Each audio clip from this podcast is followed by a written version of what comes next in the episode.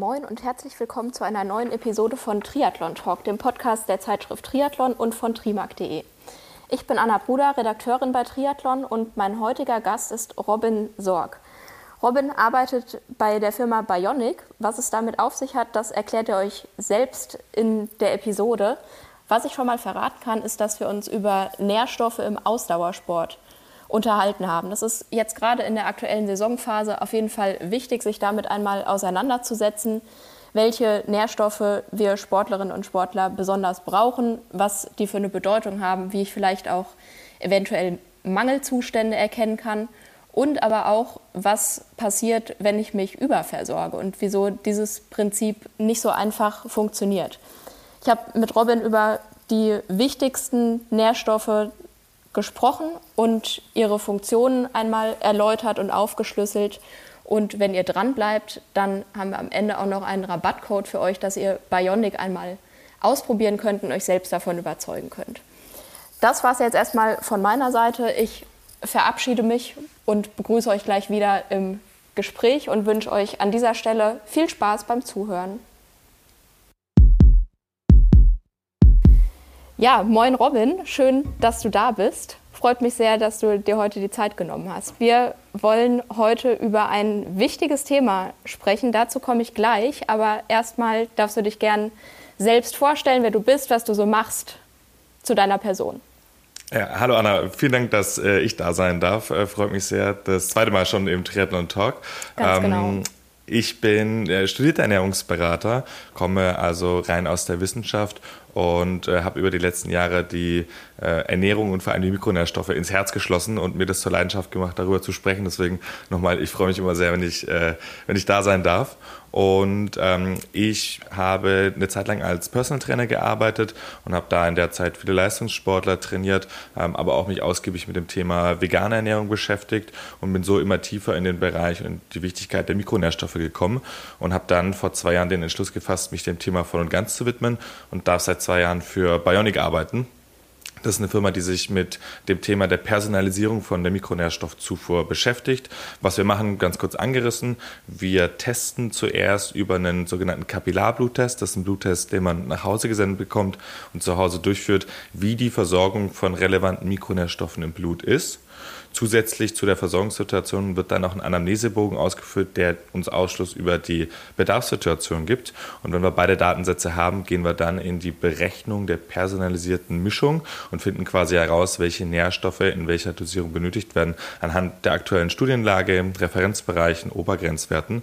Und raus kommt dann eine personalisierte Mischung, die wir dann im nächsten Schritt und in der vollen Konsequenz äh, abmischen und dann nach Hause schicken, sodass man da ähm, genau auch gleich die, die fertige Mischung, die man eben benötigt, ähm, zu Hause hat. Das klingt gut. Alles, was du gerade gesagt hast, da werden wir im Verlauf des Gesprächs auf jeden Fall noch genauer drauf eingehen. Man kann sich jetzt auch schon so ein bisschen denken, um was es geht. Es geht nicht um Training oder so, sondern es geht um Ernährung, beziehungsweise du hast gesagt, du hast Mikronährstoffe ins Herz geschlossen. Das fand ich einen ganz guten Ausdruck. Wir reden über Nährstoffe im Ausdauersport und ihre Bedeutung. Also Ernährung im weitesten Sinne. Wir befassen uns mit den kleineren Teilen, also nicht Kohlenhydrate, Proteine, Fette, sondern die kleineren Anteile davon. Das passt ganz gut zum jetzigen Zeitpunkt. Wir befinden uns gerade so in einer, im Niemandsland oder im Saisonübergang. Wenn man jetzt nicht in einer Woche ist es schon beim Ironman Hawaii an den Start geht, dann hat man sicherlich alle Wettkämpfe abgeschlossen oder zumindest die größten steigt jetzt vielleicht schon wieder ins Training ein, ist noch in der Offseason, wie auch immer. Auf jeden Fall steht der Herbst und Winter vor der Tür. Man merkt es schon so ein bisschen, es wird kühler, es ist windig hier in Hamburg jedenfalls, es regnet. Gefährlich fürs Immunsystem und für die Gesundheit kann es zumindest werden. Wir wollen auf jeden Fall gesund bleiben, Verletzungen vermeiden und die Regeneration unterstützen, damit wir kontinuierlich durch die Saison kommen, weil es das ist, worauf es letztlich ankommt. Und da kommen, finde ich, auf jeden Fall die Nährstoffe und die Nährstoffversorgung ins Spiel. Was sind denn aus deiner Sicht die wichtigsten Nährstoffe, denen Sportlerinnen und Sportler besondere Aufmerksamkeit schenken sollten? Und ja, gibt es vielleicht auch geschlechtsspezifische Unterschiede? Absolut. Äh, sehr schöne Zusammenfassung, auch von der aktuellen Situation. Und da würde ich gleich äh, aufgreifen, jetzt in den Herbst rein, ähm, den wichtigsten äh, Nährstoff aus meiner Sicht äh, Richtung Winter für uns packen, das ist Vitamin D. Ähm, mhm. Das für alle gilt. Also hier ähm, haben wir aufgrund unserer geografischen Lage einfach eine eingeschränkte Versorgungssituation. Vitamin D kennen die meisten, unser Sonnenvitamin, das wir über die Einstrahlung auf die Haut selbstständig aufnehmen und synthetisieren können, ist für uns, äh, ich bin selber leidenschaftlicher Läufer, äh, arbeite mich langsam zum Triathlon hin, ähm, aber jeder, der viel läuft, äh, viel Fahrrad fährt äh, und dann vielleicht auch noch draußen bei gutem Wetter schwimmt, bekommt über die Sommermonate höchstwahrscheinlich ausreichend Vitamin D. Und dann in Richtung Winter, wo wir eben kältere Tage haben, deswegen länger gekleidet sind, weniger Sonnenstunden haben, ähm, haben wir einfach da aufgrund der geografischen Lage in Zentraleuropa. Je weiter nördlich man ist, jetzt hier bei dir in Hamburg und bei mir in Berlin ist es nochmal ein bisschen schwieriger als unten in München oder ja. äh, in Freiburg. Ähm, aber heißt nicht, dass wir dem nicht entkommen. So, das ist geschlechterunspezifisch. Ähm, hier würde ich sogar noch eine Unterscheidung machen in Richtung Hauttypen. Also mhm. wenn ich ein heller Hauttyp bin und eh schon die Sonne meide ähm, und mich eincreme, richtig so, es geht immer einher mit dem Hautkrebsrisiko, ähm, dann ist das sogar noch relevanter für mich. Oder, und das ist leider sehr versteckt, ähm, wenn ich genetisch bedingt Vitamin D nicht ganz so gut verstoffwechsel und resorbiere wie der äh, gesellschaftliche Schnitt.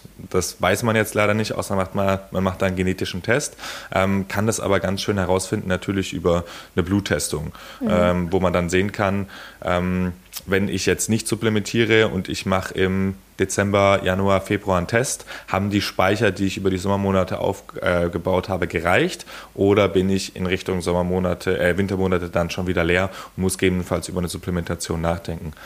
Warum ist Vitamin D für uns Sportler nochmal besonders wichtig? Die, die bekannteste Aufgabe von Vitamin D ist die Einlagerung von Kalzium in die Knochen. Mhm. Ähm, da spielt auch noch Vitamin K2 eine Rolle. Das ist der Grund, warum oftmals bei äh, Präparaten in der Supplementation Vitamin D3, K2 verabreicht wird, weil sinnhafterweise die zwei ähm, als Kofaktoren miteinander agieren. Sportler, Weil es sonst dazu führen kann, dass das Vitamin D nicht in den Knochen, sondern zum Beispiel in den Arterien eingelagert wird, richtig? Uh, äh, große Aussage. Ich glaube, ganz so schnell geht es nicht. Also, es ist, also wenn man ähm, große Mengen zuführt natürlich. Richtig, Aber das genau. Vitamin K2 sorgt dafür, dass das Vitamin D da ankommt, wo es soll. Richtig, genau. Also genau, das kann man auf jeden Fall sagen, dass Vitamin K2 die Resorption von Vitamin D und die Einlagerung von Kalzium in Knochen unterstützt.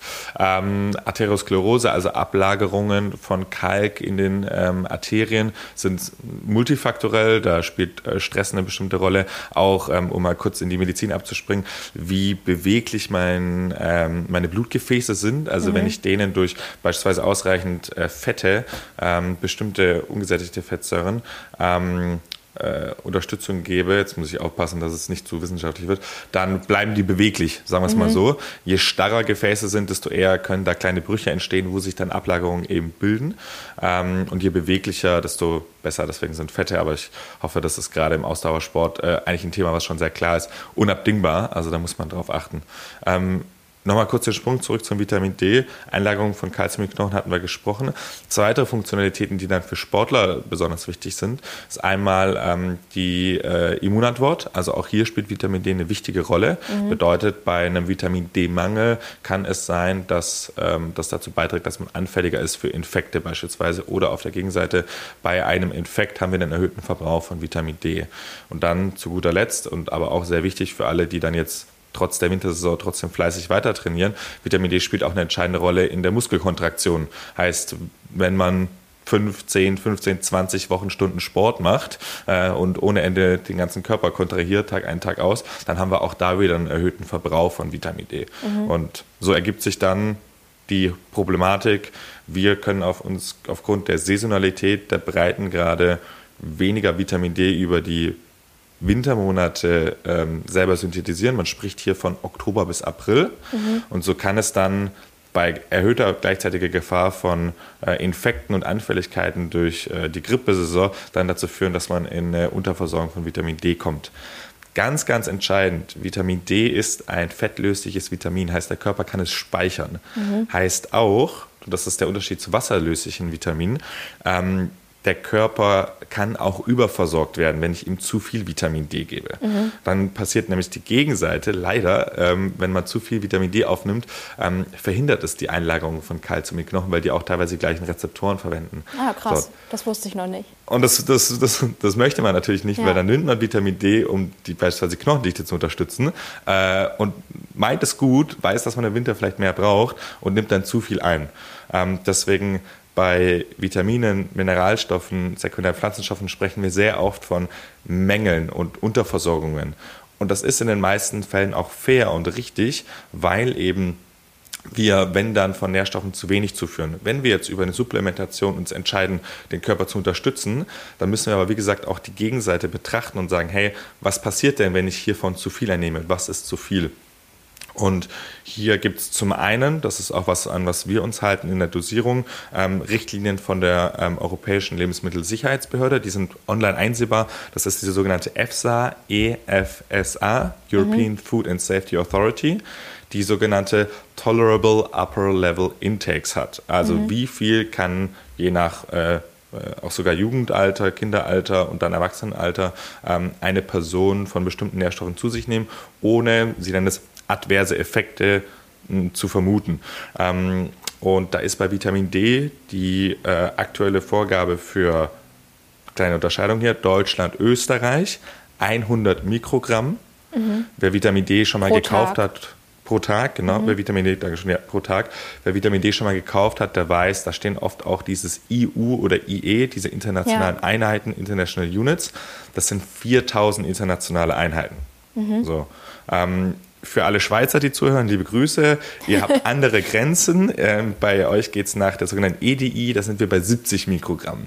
Warum das unterschiedlich ist, macht die Schweiz für sich aus. Äh, hier gibt es einfach auch nochmal von der Regulation Unterschiede.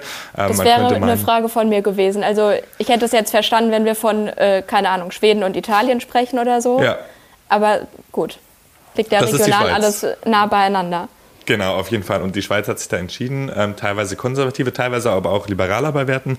Ähm, und wir müssen uns da an die Regulation halten. Also es, ja. es ist ein bisschen, ähm, bisschen komisch, aber streng genommen, wenn man an der deutsch-schweizer Grenze lebt äh, und ein Kilometer macht aus, ob wir 30 Mikrogramm mehr oder weniger geben dürfen. Ja. Ähm, aber da darf man im, im Einzelfall auch nochmal äh, genau separiert drauf schauen, als Schweizer vielleicht auch nochmal zum Arzt gehen und schauen, ob man da mehr oder weniger braucht.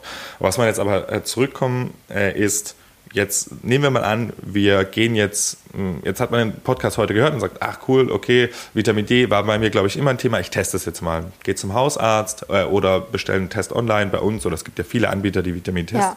die testen lassen. Ähm, geh in die Testung und stell jetzt fest, okay, ich bin unterversorgt.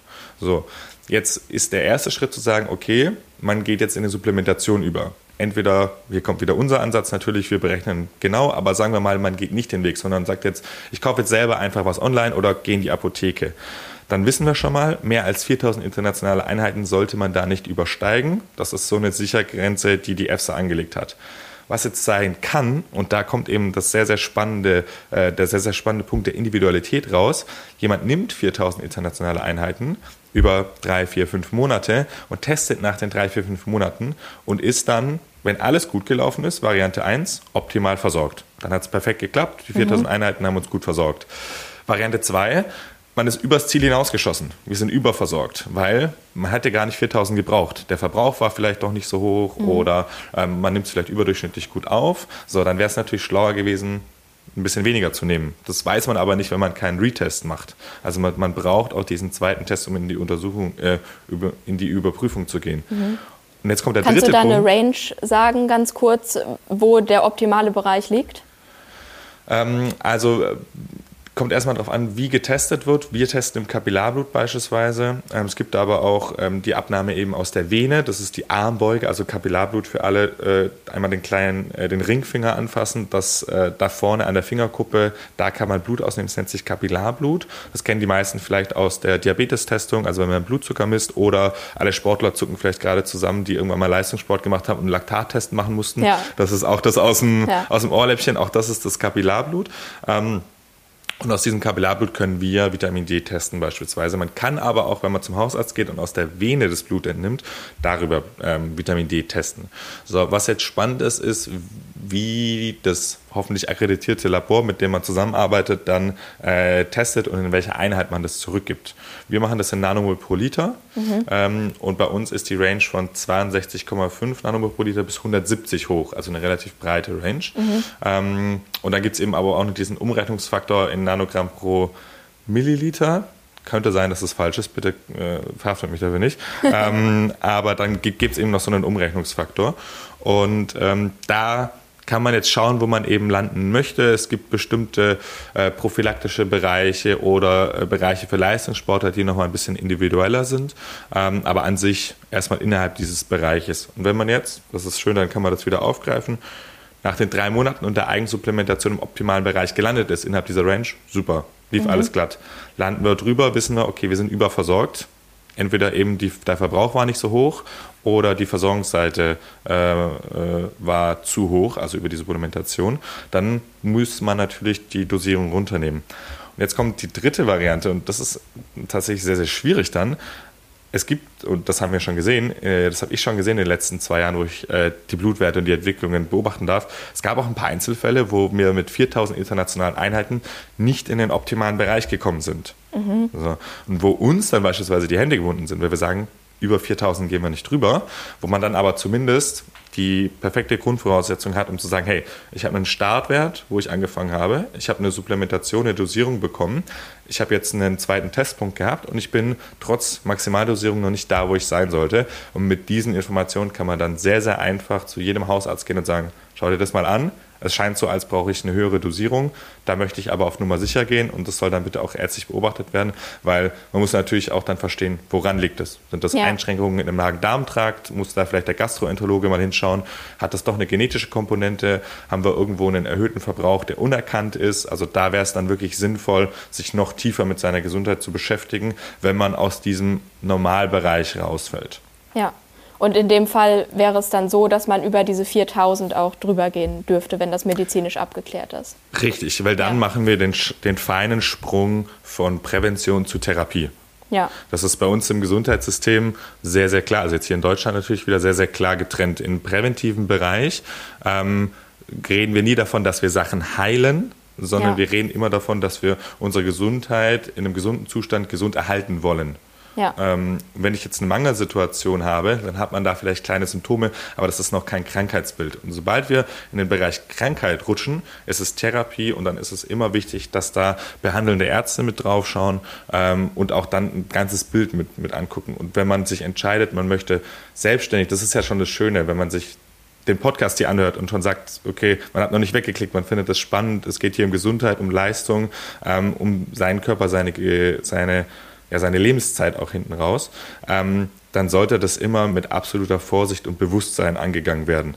Und wenn Unsicherheiten entstehen, ähm, dann sollte da vor allem immer nochmal der Arzt mit konsultiert werden, weil äh, Sachen auf eigene Faust zu machen. Ich habe so viele Blutbilder, die ich letzten Winter, und ich bin gespannt, wie es sich diesen Winter wieder verhält, so viele Vitamin D-Blutbilder, die ich gesehen habe, die unterversorgt waren, weil sich mhm. Personen gar nicht damit auseinandergesetzt haben. Ich habe genauso viele Bilder gesehen, die überversorgt waren mhm. wo wir das Blutbild bekommen haben und dann erstmal anrufen mussten und sagen, hey, deine personalisierte Mischung kommt in fünf Tagen, bitte setz sofort Vitamin D ab, du bist absolut überversorgt.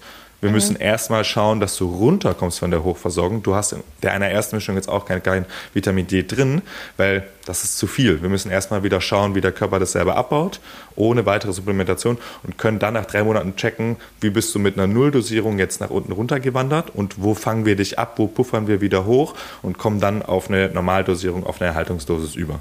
Ja, also es ist, kann man sagen, dass sich ein Sportler oder eine Sportlerin am oberen Limit bewegen sollte, immer? Kann man, kann man so ansetzen. Immer mit dem Blick darauf, dass natürlich eine Überversorgung gefährlich sein kann und man auch ja. nicht übers Ziel hinausschauen sollte. Und dass dann beispielsweise eine, eine Sportlerin, ein Sportler während einer Trainingsphase in einer Wettkampfphase hat einen anderen Verbrauch als in der Regenerationsphase. Mhm. Heißt dann, wenn man hoch dosiert oder höher dosiert, wenn man die Zielsetzung in der Versorgungssituation etwas höher haben möchte, ähm, dann sollte man sich sehr bewusst sein, dass sobald man in der Regenerations- oder Abtrainingsphase übergeht, man das mit dem Blick halten sollte. Weil mhm. der Verbrauch hängt natürlich maßgeblich vom Trainingsvolumen und der Trainingsintensität ab. Und so kann man, das macht es dann schon ein bisschen komplizierter, aber in der Trainingssteuerung natürlich alles immer phasenbezogen anpassen, so wie es aber auch sinnvollerweise gemacht werden sollte. Ähm, und dann, wie gesagt, auch immer mit dem Aspekt der Testung. Also das, das Besondere ist, dass sich so viel verändern kann im Leben. Also nicht nur bin ich im Training oder bin ich in der Regenerationsphase, sondern wir haben ja auch alle noch ein privates Leben. So äh, habe ich mal mehr oder mal weniger Stress auf der Arbeit äh, zu Hause mit der Familie, stelle ich meine Ernährung um, habe ich äh, außergehend davon irgendwelche medizinischen Diagnosen, gastroenterologisch, Allergien, schränkt irgendwas meine Lebensmittelauswahl ein, bin ich umgezogen. Alle Faktoren, die das Leben beeinflussen, sollten dann auch wieder zurückgeführt werden zu der Frage, wie sieht meine aktuelle Versorgungssituation aus? Muss ich hier was Neues beachten ähm, oder ist alles eigentlich noch gleichbleibend? Mhm. Ja, also fand ich total spannend, was du ausgeführt hast, weil Vitamin D ist ja eigentlich bekanntermaßen so ein Stoff, den braucht jeder und jeder muss das eigentlich irgendwie supplementieren. Also wenn es eine Sache gibt, für die das gilt, dann ist das Vitamin D, aber dass es da eben auch nicht gilt, gib ihm und einfach ja. nehmen. So, Ganz genau. wichtig, ja, absolut. Da gehen wir später auf jeden Fall auch nochmal drauf ein. Hast du zum Vitamin D noch was zu sagen? Sonst könnten wir zum nächsten Nährstoff übergehen.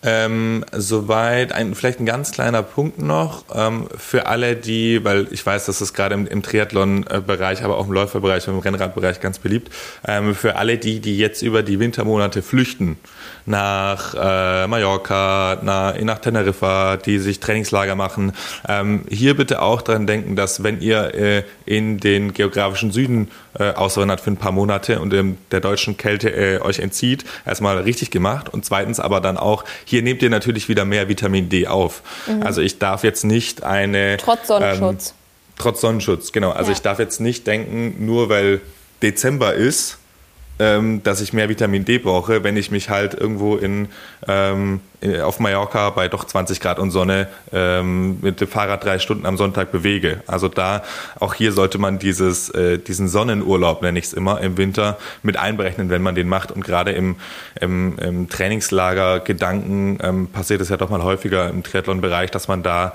den, den glitschigen, nassen Wintern äh, in Deutschland entkommen möchte. Ja, dann, um vielleicht zum nächsten überzuleiten, Vitamin D ist meines Wissens das einzige Vitamin oder der Nährstoff, der über die Nahrung gar nicht nennenswert aufgenommen werden kann.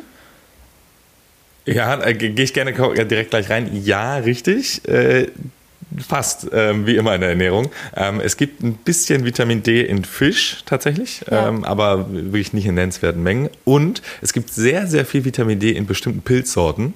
Äh, allerdings ist es wie die falsche Kilo Form. Pilze muss ich essen? Genau, ja. genau. Das ist das sogenannte, deswegen, ähm, wenn man von Vitamin, wenn wir von Vitamin D sprechen, sprechen wir immer von Vitamin D3, ähm, Cholecalciferol. Calciferol mhm. selber ist das Vitamin D und Cholecalciferol ist die Form für Vitamin D3 und in Vitamin D2 2, das ist Ergocalciferol, ähm, das steckt in Pilzen und zwar in großen Mengen, aber wie du schon gesagt hast, der Umrechnungsfaktor, weil der Körper muss es dann äh, noch umwandeln von D2 in D3 und diese, Umrechn äh, diese Umwandlung ist sehr ineffizient äh, und da müsste man ja, kiloweise, kiloweise Pilze essen, ähm, um da ausreichend täglich versorgt zu sein. Also ja, nicht nennenswert, aber streng genommen gibt es Genau.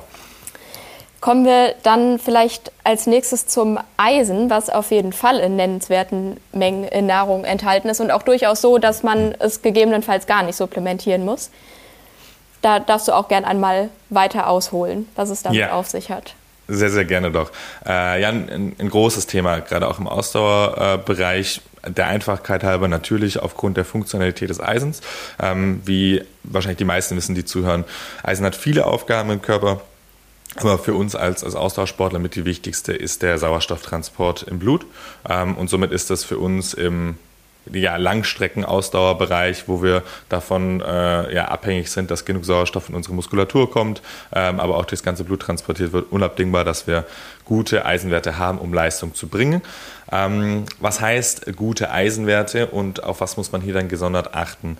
Ähm, Eisen hat erstmal als ähm, Mineralstoff ähm, eine bestimmte Geschlechterspezifigkeit und zwar Frauen verbrauchen während der Zeit der Menstruation einen erhöhten äh, Teil äh, oder ver verbrauchen mehr Blut oder brauchen mehr Blut und deswegen ähm, auch daher einen erhöhten Verbrauch an Eisen, sodass mehr Eisen mhm. zugeführt werden sollte.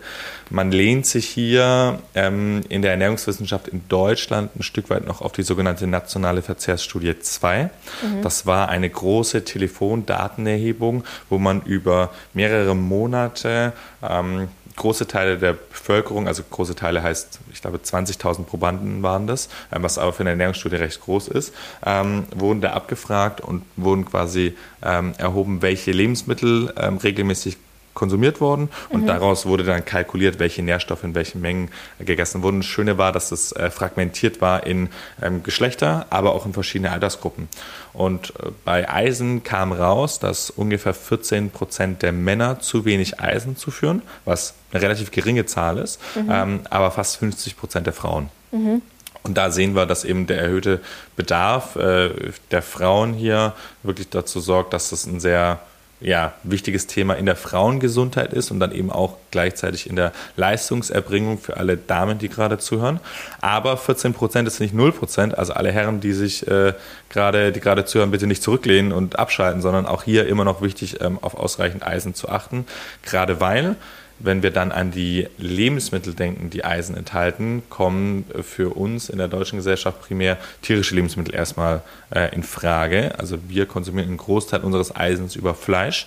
Ähm, und da steigt in den letzten Monaten, Jahren äh, jetzt auch der Anteil an äh, Vegetariern und Veganern in Deutschland, die auf genau diese Lebensmittelgruppe verzichten und somit sehr bewusst damit ähm, darauf achten müssen, auch ausreichend äh, Eisen über pflanzliche Lebensmittel äh, zuzuführen.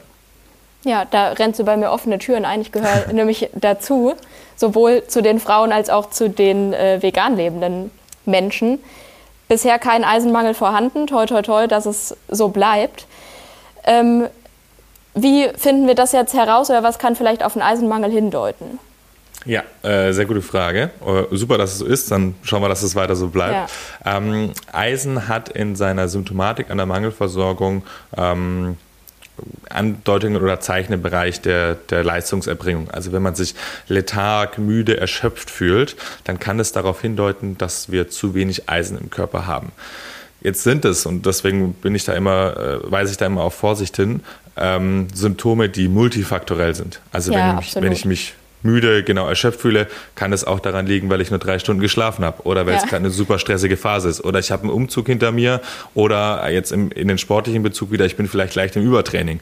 So, dann bringt es mir nichts, wenn ich jetzt blind äh, 30, 40 Milligramm Eisen äh, pro Tag einnehme. Dabei sind die Eisenspeicher vielleicht super. Heißt, auch hier ähm, wieder sehr schön. Wir haben die Möglichkeit, äh, in die Testung zu gehen, zu überprüfen, hey, wie sieht die Eisenversorgung aus? Und da ist ganz, ganz entscheidend, dass wir nicht direkt den Eisenwert begutachten hierfür, sondern den sogenannten Ferritinwert. Mhm. Das ist der Eisenspeicherwert. Warum machen wir das? Ähm, wir haben Eisen im Blut und dann haben wir noch Eisen in bestimmten Speicherkapazitäten. Das Eisen im Blut hat, hat der Körper gerne inner, immer in einem bestimmten Bereich, in der sogenannten Homöostase. Also es soll nicht zu tief sein und nicht zu hoch sein. Und da reguliert er eben gegen und spielt mit den Speichern. Bedeutet, wenn, der, wenn das Blutlevel des Eisens sinkt, zieht sich der Körper das Eisen aus den Speichern raus, wieder ins Blut. Mhm. Bedeutet, wenn wir einen niedrigen Wert von Eisen im Blut feststellen, dann sind die Speicher schon erschöpft, weil der Körper hat ja schon aus den Speichern das ganze Eisen rausgeholt. Mhm. Bedeutet, wir müssen also hier nicht den Eisenwert selber anschauen, sondern können schönerweise, dankbarerweise den sogenannten Ferritinwert als Eisenspeichermolekül angucken. Ähm, und der ähm, bewegt sich im ähm, Nanogramm- oder Mikrogrammbereich. Heute habe ich meine Laborweite wirklich nicht im Kopf, tut mir leid. Ähm, aber ähm, in einem sehr bestimmten Bereich. Und wenn der unter, wenn der bei, also der Referenzbereich bei Frauen ist 15 bis 150 mhm. Mikrogramm pro Milliliter, hört sich richtig an. Ähm, und für Männer ist es 40 bis ähm, 30 bis 400. Das und ist auch ein sehr großer Bereich, finde ich. Woran liegt das? Definitiv. Da müsste ich in der Labordiagnostik nochmal nachfragen. Muss ich ganz transparent ja. sagen, habe ich nicht ganz im Kopf, warum der, der Bereich so weit ist. Ähm, müsste ich mir jetzt herleiten, könnte aber falsch sein, deswegen bleibe ich wissenschaftlich ruhig. Alles klar. Äh, ähm, aber äh, das Wichtige ist hier, man sagt, dass ab einer Versorgungssituation von unter 50 kann es zu wirklich spürbaren Einschränkungen in der Leistungsbereitschaft kommen. Das heißt, dass man ja immer noch funktional versorgt sein kann. Also wir sind nicht unterversorgt an Eisen, aber wenn ich jetzt versuche, Leistung zu erbringen, Wettkampfsituation oder sehr intensive Trainingssituation, ähm, dass ich hier nicht mein volles Potenzial ausschöpfen kann. Und deswegen versucht man hier im Leistungsbereich eher so zwischen 75 und 100 zu gehen und muss dann aber auch schauen, dass man auch hier wieder bei Eisen leider die Konstellation möglich, nicht in eine Überversorgung von Eisen kommen. Mhm. Ähm, das ist über die Ernährung gar nicht so einfach. Also da muss man schon sehr viel ähm, eisenhaltige Lebensmittel essen, dass mhm. man in Überversorgung kommt, ist aber tendenziell natürlich möglich oder potenziell möglich. In der Nahrungsergänzung dann noch wieder deutlich einfacher. Und hier meldet sich der Körper dann durch ähm, Entzündungsreaktionen in den Darmschleimhäuten und den Magenschleimhäuten. Mhm. Heißt, wenn ich neben meiner Ernährung oder komplementär zu meiner Ernährung noch recht hochdosiert Eisen supplementiere, kann es sein, dass, äh, wenn ich das ähm, ja, in konzentrierter Form zu mir nehme, ähm, dann meine Magenschleimhäute, Darmschleimhäute reize, was sehr, sehr, sehr, sehr blöd ist. Äh, nicht nur, weil es an sich nicht gewollt ist, dass man den Bereich reizt, sondern weil beispielsweise die Reizung von Darmschleimhäuten auch bedeuten kann, dass man eine geringere Resorption von anderen Nährstoffen ähm, auch noch einhergehend hat. Und mhm. äh, dann ist es quasi zwei blöde Fliegen mit einer Klappe. Ähm, und das ist natürlich nicht erwünscht. Ja, äh, blöde Situationen, die auch dann tatsächlich unmittelbar spürbar. Richtig, absolut. Ja. Ja. Ähm, und weil wir jetzt hier ähm, zwei Veganer dann im Podcast haben, ja. ähm, äh, dann auch noch für alle, die vegetarisch-vegan äh, sich ernähren oder sagen, sie gehen flexitarisch immer weniger in Richtung Fleisch, sondern äh, probieren mal ähm, die, die pflanzliche Vielfalt aus. Ähm, da ist es ganz ähm, wichtig, dass wir die pflanzlichen Quellen von Eisen mit einer Vitamin C-Quelle gleichzeitig aufnehmen. Warum? Weil es erhöht die Resorption von pflanzlichem Eisen deutlich. Mhm. Ähm, was heißt das in einem praktischen Beispiel? Wir haben morgens äh, unsere Haferflocken, da haben wir schon einen gewissen Anteil an Eisen drin und noch ein paar Nüsse, da ist auch ein bisschen weniger Eisen, aber auch vorhanden. Ähm, und jetzt schmeißen wir dazu, schnitzen wir uns einen Apfel oder ein paar Beeren mit drauf und haben hier quasi eine Eisenquelle im pflanzlichen Bereich als auch eine Vitamin C-Quelle, was dann im Gesamten die Resorption erhöht. Und im Abendessenbereich wäre das beispielsweise irgendeine Art von Salat, Spinat, äh, Kürbiskerne, ähm, dunkelgrünes Gemüse ist immer recht eisenhaltig, bei gleichzeitiger Präsenz von beispielsweise Zitronensaft. Also ich bin ein großer Fan davon, mir einen Blattspinat zu machen, ähm, ein paar Hülsenfrüchte drauf und dann einmal ein bisschen Zitronensaft drüber. Ja. Und dann hat man ähm, so eine recht eisenhaltige Mahlzeit plus eben den Vitamin C-Effekt als Dressing noch dazu. Klingt gut. Werde ich vielleicht mal ausprobieren. Sehr gut. War es das soweit zum Eisen oder hast du noch was zu ergänzen? Sonst könnten wir zum nächsten Punkt übergehen. Das, das war es soweit zum Eisen. Äh, ich bin äh, sehr, sehr gespannt, weil ich bin sehr heiß auf ein Thema, ähm, wo ich wirklich sehr aufklären möchte. Okay, ich hab, überlege gerade, welches es sein könnte. Ich würde als nächstes zum Omega-3 übergehen. Gold, richtig. Ich freue mich drauf. Genau. Weil auch da spielt die Ernährung natürlich eine wichtige Rolle. Auch da sind wir als Veganer wieder so ein bisschen, ja, könnte schwierig werden, weil wir eben keinen Fisch essen, wo es in nennenswerten Mengen vorhanden ist dann ja, ger leg gerne los. Ja, absolut. Dankeschön. Äh, da hast du mir den Druck genommen und warum oder der Grund, warum ich da unbedingt drüber reden möchte. Wie gesagt, ich darf jetzt seit zwei Jahren für, für Bionic äh, fast täglich Blutbilder anschauen und ich ähm, ja, bin damals, äh, als ich frisch reinkomme in die Firma, ähm, mit der Einstellung reingegangen von den Nährstoffen, die man so kennt. Ja, wahrscheinlich ist B12 ein Thema und ja, Eisen bei der Frauengesundheit. Folsäure würde ich auch erwarten. Und jetzt nach zwei Jahren kann ich sagen, der Nährstoff oder die Nährstoffgruppe, die in den häufigsten Fällen unterversorgt ist und die ich mittlerweile deswegen aus persönlicher Sicht am kritischsten gesellschaftlich sehe, sind die Omega-3-Fettsäuren. Mhm. Man kann, also das ist jetzt ein Bauchgefühl wert, aber ich würde sagen, 90, 95 Prozent aller Personen, die testen, die wir testen, die von uns getestet werden, die mit uns testen und nicht supplementieren, sind in der Unterversorgung. Ja, die, die krass. Omega-3 schon im Blick haben, je nachdem, wie die Dosierung aussieht und wie der Verbrauch aussieht, da kommen wir gleich dazu. Aber Omega-3 ist wirklich durch die Bank ähm, äh, ein kritisches Thema für uns. Ähm, und jetzt kommen wir mal dazu, warum. Erstmal, was sind Omega-3-Fettsäuren? Omega-3-Fettsäuren, wie der Name schon sagt, sind Fettsäuren, also Fette, ähm, und äh, sind mehrfach ungesättigte Fettsäuren und haben viele Aufgaben, auch hier wieder im Körper. Zwei nennenswerte für uns im Ausdauerbereich ist einmal die Aktivierung des Fettstoffwechsels. Bedeutet, wir haben eine verbesserte Fettverbrennung und das ist gerade für uns im Langdistanzbereich, also je länger die Einheit geht, desto äh, eher wollen wir ja das Fett eigentlich primär als ähm, Energielieferanten haben, weil davon haben wir ein bisschen mehr als unsere doch schnell erschöpften Kohlenhydratspeicher in Form von Glykogen. Ähm, deswegen ist das schon mal ganz wünschenswert. Und dann im Sinne der ähm, Regenerationszeit äh, haben wir dann einen ganz entscheidenden Faktor, und zwar den entzündungshemmenden Effekt von Omega-3-Fettsäuren. Bedeutet, Omega-3-Fettsäuren sind Signalgeber für entzündungshemmende Prozesse. Sie zeigen also Entzündungen auf und sorgen dann dafür, dass diese abgebaut werden. Ähm, und, und ja auch dann relevant für die Verletzungsprävention.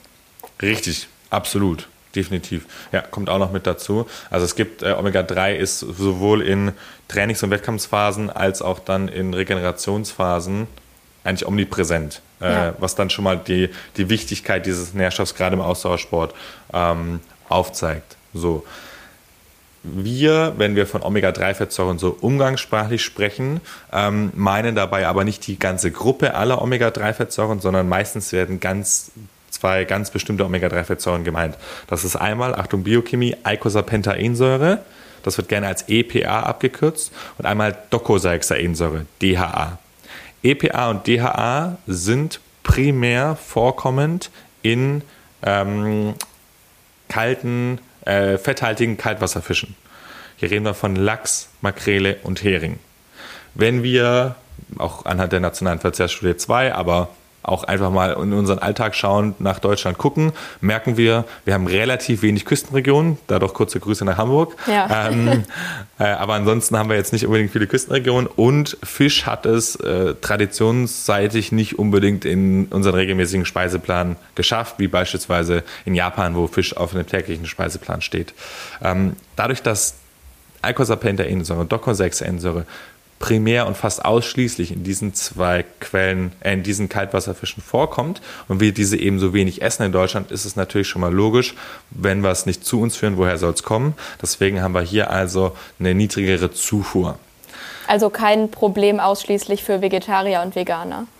Überhaupt nicht, weil jeder, der, also jeder, der sich vegetarisch vegan ernährt oder aufgrund von ähm, bei seiner Fischallergie gezwungen ist, Fisch, auf Fisch zu verzichten.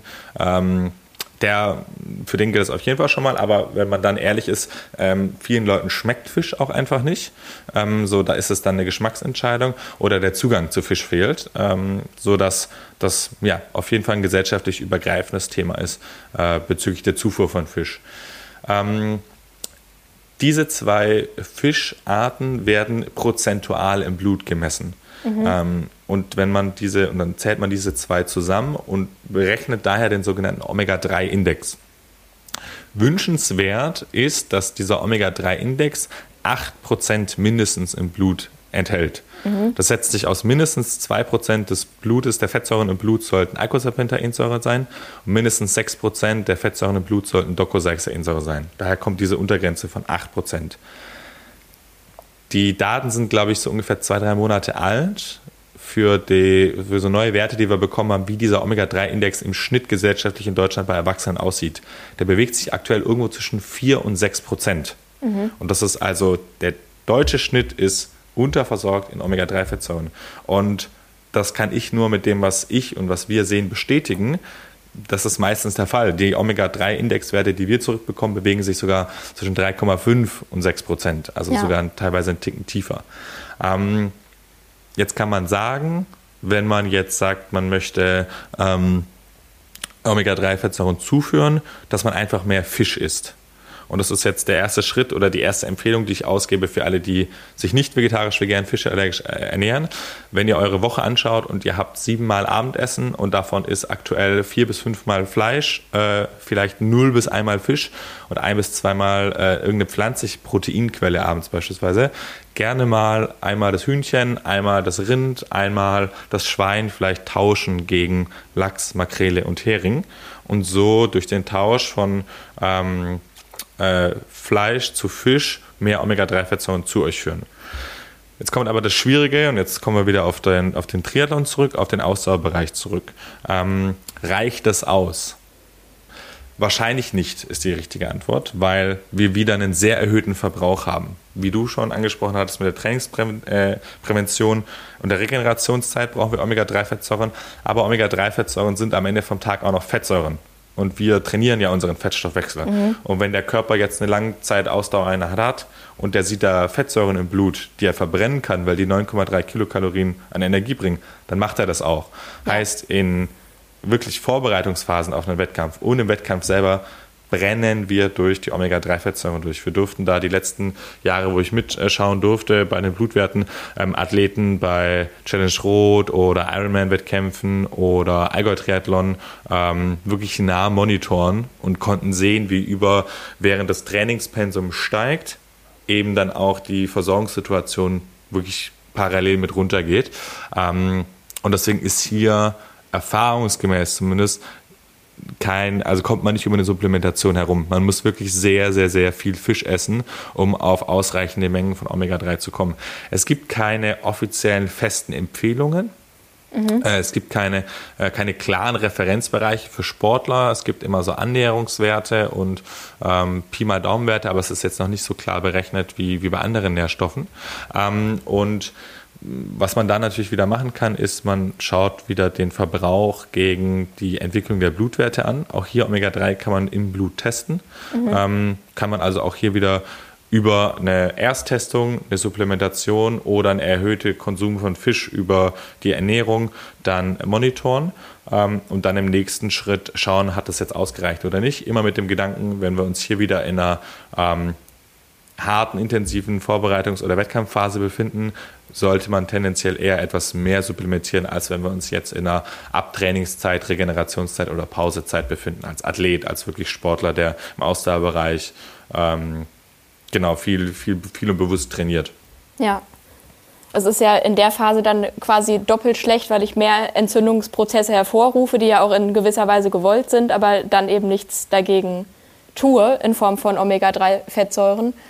Und ich würde jetzt auch niemandem empfehlen, glaube ich, in der Rennwoche jeden Tag Fisch zu essen, weil da auch immer ein gewisses Risiko besteht, sich irgendwas einzufangen oder so. Habe ich selbst erlebt, seitdem esse ich keinen Fisch mehr. ja. Ähm, ja, sehr, sehr unangenehm und ja, das will niemand. Ja. Und eine zweite Frage, die ich hätte, was hat es mit den Omega-6-Fettsäuren auf sich? Also ich weiß, dass mhm. das Verhältnis irgendwie stimmen muss und dass Omega-6-Fettsäuren eher schlecht sind, weil sie eben Entzündungsprozesse fördern? Ja, äh, sehr gute Frage. Ich würde noch mit einem Punkt kurz die, die Omega-3-Fettsäuren abschließen. Ja, ähm, und dann gerne den Schritt rüber zu den Omega-6-Fettsäuren. Ähm, weil was ich noch schuldig bin, ist noch die Empfehlung für, was machen dann eigentlich Personen, die sich vegetarisch, vegan, fischallergisch ernähren, die gar ja. keinen Fisch essen können ja. und in der Supplementation natürlich auch kein Fischöl einnehmen möchten. Ja. Hier gibt es ähm, Algenöl dass ähm, eben diese zwei gewünschten Omega-3-Fettsäuren EPA und DHA enthalten. Ähm, ist auch so, dass wenn man sich das Ganze ähm, in der in der Biologie anschaut, die Algen enthalten ursprünglich diese zwei Fettsäuren EPA und DHA und werden dann von kleinen Fischen gegessen. Dann isst der mittlere Fisch den kleinen Fisch, der große Fisch den mittleren Fisch und dann landet der große Fisch am Ende bei uns auf dem Teller. Heißt, über Bioakkumulation, über eine Anreicherung von mehreren äh, Ketten landen dann so die Omega-3-Fettsäuren auch im Fisch. Und äh, man kann jetzt entweder eben den Fisch nehmen hier, nochmal, ich betone, Lachs, Makrele, Hering. Warum betone ich das so? Weil diese drei den höchsten Gehalt an Omega-3-Fettsäuren haben. Mhm. Thunfisch, Garnele, Meeresfrüchte haben auch Omega-3, aber da ist die Konzentration nicht ganz so hoch. Deswegen, wenn man jetzt wirklich in einem Versorgungsgedanken ähm, von Omega-3-Fettsäuren an Fisch denkt, dann sind das Lachs, Makrele, Hering. Mhm. Ähm, und als Veganer, Vegetarier, Fischallergiker kann man diese komplette Kette quasi überspringen und geht über Algenöl einfach direkt zu der Algenquelle. Ähm, hier auch eine starke Empfehlung, das über Algenöl zu machen und nicht über Algen selber, weil getrocknete Davon müsste Algen, man auch sehr viel essen wahrscheinlich. Richtig. Erstens, getrocknete Algen ja. müssen wir wirklich sehr, sehr viel essen. Und dann haben wir immer bei Algen auch so ein bisschen die Gefahr, wie dann die Jodkonzentration ist, wo wir dann schauen, dass wir nicht zu viel Jod zu uns nehmen, was dann wieder Ungleichgewicht in der Schilddrüse, ähm, der, der ähm, Thermoregulation, der Gewichtsregulation führen könnte. Deswegen ist da Algenöl genauso wie Fischöl eben eine sehr fein dosierbare, konzentrierte Version von Eicosapentaen und Docosahexaensäure. Die sonstigen pflanzlichen Omega-3-Quellen, die man häufig noch hört, Leinsamen, Chiasamen, Walnüsse, Hanfsamen, die jeweiligen Öle dieser Samen und Nüsse, enthalten alle nicht Eicosapentaen und Docosahexaensäure oder in sehr, sehr, sehr, sehr, sehr geringen Mengen. Und, und dafür enthalten sie aber eine Vorstufe dessen. Äh, mhm. Das ist die sogenannte äh, Alpha-Linolensäure. Und diese kann der Körper umwandeln in EPA und DHA. Also die biochemische Reaktion ist, ALA aus der Pflanze kann umgewandelt werden zu EPA, kann umgewandelt werden zu DHA. Aber diese Umwandlungsrate funktioniert sehr ineffizient im Körper sodass man auch hier wieder, wie bei den Pilzen und dem Vitamin D beispielsweise, sehr große Mengen, wirklich sehr, sehr viel Leinsamen, Chiasamen, Walnüsse essen müsste, dass sich davor der Darm höchstwahrscheinlich im Bereich der Ballaststoffe melden würde und sagen würde, bei mir geht gar nichts mehr durch, ja. ähm, bevor das dann ausreichen sollte in der Versorgung von Omega-3. Also da vegetarisch, vegan, fischallergisch, Algenöl, weil direkte Konzentration von EPA und DHA, für alle, die Fisch essen, Lachs, Makrele, Hering oder eben auch das Fischöl in der, in der konzentrierten Form als Nahrungsergänzung. Ja, beim Algenöl wäre dann die Aufnahme auch genauso gut wie bei dem tierischen Produkt? Nein, leider nicht ganz. Schade. ja, aber fast. Ähm, warum nicht ganz? Ähm, optimalerweise haben wir ein Verhältnis von dieser Eicosapentaensäure zu der Docosahexaensäure von 2 zu 1 zu 1 zu 1. Mhm. Ähm, und das kommt so, also der Fisch reichert diese Fettsäuren in genau dieser Konzentration an. Ähm, in der freien Natur nicht ganz genau, aber deswegen bekommen wir bei Fischöl dieses Verhältnis sehr gut hin.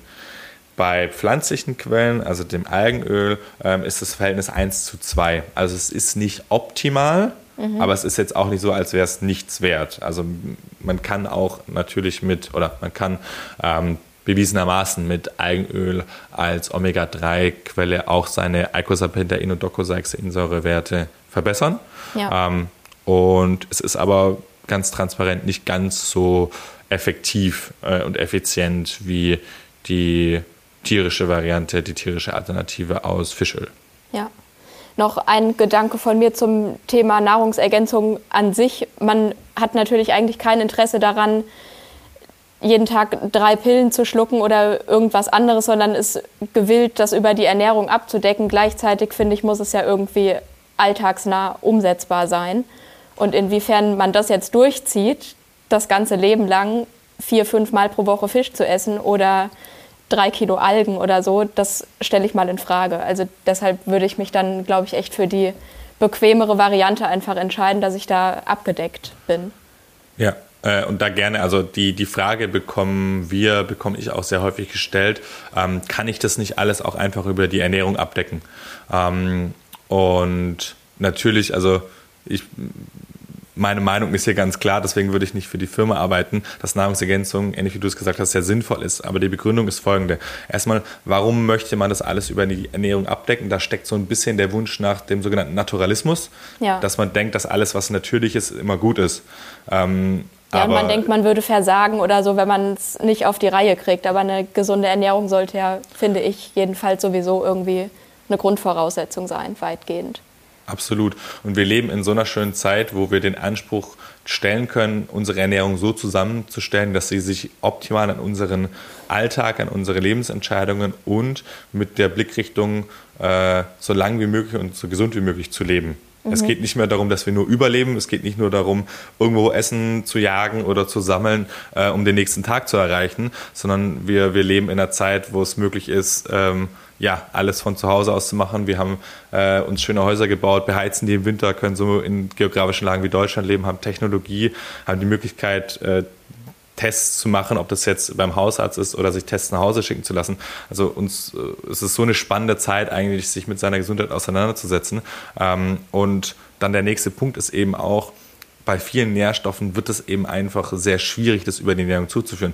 Kann ich einen Großteil der Ernährung und sollte ich einen Großteil der äh, Nährstoffe über meine Ernährung zunehmen? Definitiv. Das ist der Grund, warum das Ganze Nahrungsergänzung heißt, ja. nicht Nahrungsersatz. Ja. Ähm, aber dann sollte man eben schauen, dass man eine ausgewogene, ähm, sehr ähm, naturbelassene, also so unverarbeitet wie mögliche äh, Ernährung hat mit den ähm, wichtigen Proteinen, mit den wichtigen Fettsäuren und den Fetten, mit Kohlenhydraten als unsere Energiequelle, mit einer sehr äh, nährstoffreichen ähm, Auswahl an Lebensmitteln. Und dann muss man aber im nächsten Schritt auch ähm, dann gucken und schauen, okay, kriege ich dann über diese vermeintlich perfekt auf mich ausgerechtete Ernährung alle Nährstoffe rein? Und dann fällt je nach äh, Schritt immer sehr schnell auf, dass es manchmal etwas schwerer wird. So, habe ich jetzt Einschränkungen in der ähm, Resorption über Magen und Darm, dann ist B12 ein Thema, dann ist Eisen ein Thema, dann sind weitere Nährstoffe, ähm, beispielsweise die Folsäure ein Thema. Bin ich in bestimmten Lebensabschnitten als Frau, wenn ich in den Bereich der äh, Schwangerschaft und Stillzeit komme, sollte ich mich oder muss man sich mit den Themen Nahrungsergänzung auseinandersetzen. Da ist Folat dann für alle Frauen, die zuhören und schon mal schwanger waren oder stillen, äh, Folat dann ein wichtiges These, also unsere Folsäure. Ähm, geografische Lage, Vitamin D, wird einfach schwierig äh, bei den aktuellen Breitengraden äh, im Dezember ausreichend äh, Sonne ja. zu bekommen. Lebensmittelauswahl, Omega-3-Fettsäuren. Und so baut sich das dann doch schnell auf, dass man gar nicht drum herum kommt, sich mit drei, vier, fünf Nährstoffen auseinanderzusetzen, wo man sagt, es wird wahrscheinlich schwierig und dann haben wir die, die schönen Möglichkeiten, das Ganze über Nahrungsergänzung dann trotzdem zuzuführen. Ja, das war schön zusammengefasst. Ein, einen Nährstoff haben wir noch, den hast du mit ins Spiel gebracht, oder eigentlich sind es mehrere, eine genau. Nährstoffgruppe, das sind die Elektrolyte. Genau, ich bin dir noch äh, vor lauter äh, einmal über Nahrungsergänzung ähm, ähm, sprechen, ähm, die Omega-6-Fettsäuren schuldig. Stimmt, ich bin euch noch die Omega-6-Fettsäuren schuldig, habe ich gemerkt. Ähm, genau.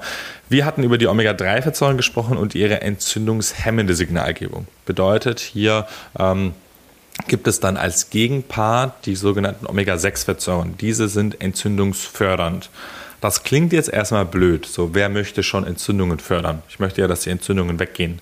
Hinter dem Wort entzündungshemmende Signalgebung oder hinter der Bezeichnung entzündungshemmende Signalgebung versteckt sich aber auch die Funktionalität äh, des Körpers auf, äh, zur Wundheilung, also auf Entzündungen hinzuweisen und diese Entzündungen mit diesen Entzündungen dann richtig umzugehen.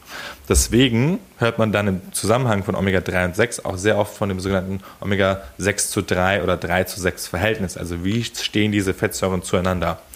Weil wir jetzt gesellschaftlich übergreifend in Deutschland und eigentlich in, in, äh, in den westlichen Staaten zu wenig Fisch essen, also zu wenig Omega-3 über die Ernährung zuführen und damit tendenziell eine Mangelversorgung von Omega-3 haben und gleichzeitig etwas mehr vor allem tierische Produkte wie Fleisch, ähm, äh, Milchprodukte konsumieren, die sehr aridonsäurehaltig sind, das ist unsere wichtigste Omega-6-Fettsäure, haben wir die Konstellation, dass wir eine Unterversorgung von entzündungshemmenden Signalgebern haben und eine Überversorgung von entzündungsfördernden Signalgebern.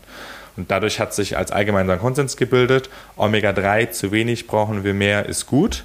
Omega-6 zu viel äh, brauchen wir weniger schlecht. Mhm. Das heißt aber nicht, dass Omega-6-Fettsäuren per se schlecht sind, sondern zu viel Omega-6 bei zu wenig Omega-3 oder zu wenig Omega-6 bei zu viel Omega-3 ist schlecht. Mhm. Die Konstellation, dass jemand zu viel Omega-3 hat und zu wenig Omega-6, habe ich bisher in meinen zwei Jahren zweimal gesehen. Das waren Bodybuilder, die vier und sechs Gramm Fischölkapseln äh, jeden Tag eingenommen haben. Das sind okay. 20 Kapseln oder so, also wirklich eine ja. absurde Menge. Ähm, Deswegen reden wir eben meistens von der Situation zu wenig Omega-3, zu viel Omega-6. So, ähm, warum ist es jetzt für Sportler ganz entscheidend, da vor allem auf das Verhältnis zu achten und nicht die Omega-6-Fettsäuren zu verteufeln? Diese Omega-6-Fettsäuren, ähm, wenn wir jetzt sagen, okay, wir haben festgestellt, wir haben zu wenig Omega-3 und ich esse jetzt zwei bis dreimal die Woche Lachs äh, und äh, zusätzlich vielleicht nochmal ein bisschen Algenöl oder Fischöl, schraube also mal meine Omega-3-Versorgung hoch ähm, und habe dann aber weniger Omega-6 und komme in eine Unterversorgungssituation von Omega-6, dann schaffe ich ein Milieu in meinem Körper, in dem ich stetig Entzündungen unterdrücke. Mhm. Das ist nicht gewünscht, weil dann behindere ich den Körper, die Wundheilung komplett durchzuführen und voranzutreiben. Ja.